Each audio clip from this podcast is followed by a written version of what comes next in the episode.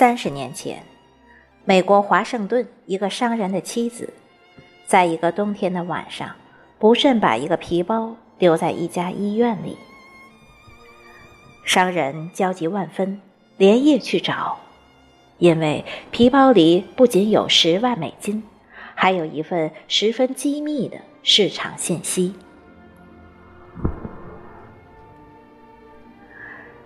当商人赶到那家医院时，他一眼就看到，清冷的医院走廊里，靠墙根蹲着一个冻得瑟瑟发抖的瘦弱女孩，在他怀中紧紧抱着的正是妻子丢的那个皮包。原来，这个叫西亚达的女孩，是来这家医院陪病重的妈妈治病的。相依为命的娘俩，家里很穷，卖了所有能卖的东西，凑来的钱还是仅够一个晚上的医药费。没有钱，明天就得被赶出医院。晚上，无能为力的西亚达在医院走廊里徘徊，他天真的想求上帝保佑，能碰上一个好心人救救他妈妈。突然，一个从楼上下来的女人经过走廊时，腋下的一个皮包掉在地上。可能是她腋下还有别的东西，皮包掉了竟毫无知觉。当时走廊里只有西亚达一个人，他走过去捡起皮包，急忙追出门外，那位女士却上了一辆轿车，扬长而去了。西亚达回到病房，当他打开那个皮包时，娘儿俩都被里面成沓的钞票惊呆了。那一刻，他们心里都明白，用这些钱可能治好妈妈的病。妈妈却让西亚达把皮包送回走廊去，等丢包的人回来取。妈妈说。丢钱的人一定很着急。人的一生最该做的就是帮助别人，急他人所急；最不该做的就是贪图不义之财，见财忘义。虽然商人尽了最大的努力，西亚达的妈妈还是抛下了孤苦伶仃的女儿。他们俩。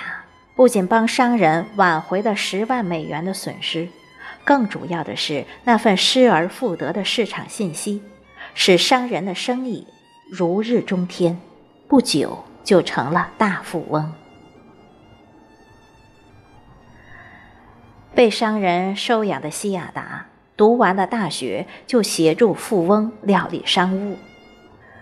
虽然富翁一直没委任他任何实际职务。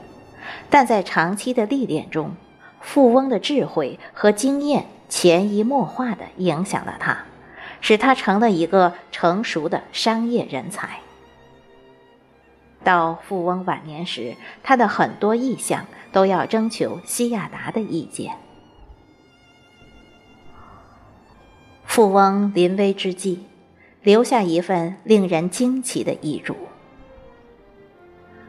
在我认识西亚达母女之前，我就已经很有钱了。可当我站在贫病交加却拾巨款而不昧的母女面前时，我发现她们最富有，因为她们恪守着至高无上的人生准则。这正是我作为商人最缺少的。我的钱。几乎都是尔虞我诈、明争暗斗得来的，是他们使我领悟到了人生最大的资本是品行。我收养西亚达，既不是为知恩图报，也不是出于同情，而是请了一个做人的楷模。有他在我身边，生意场上我会时刻铭记哪些该做。哪些不该做，什么钱该赚，什么钱不该赚。这就是我后来的业绩兴旺发达的根本原因。我成了亿万富翁。我死后，我的亿万资产全部留给西亚达继承。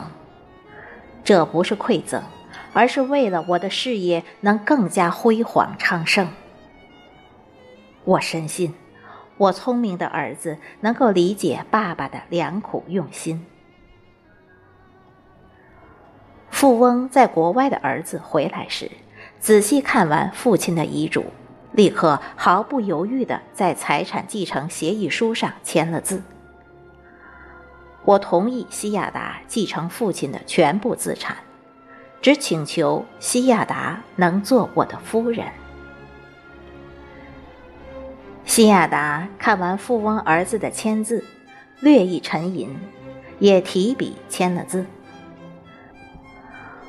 我接受先辈留下的全部财产，包括他的儿子。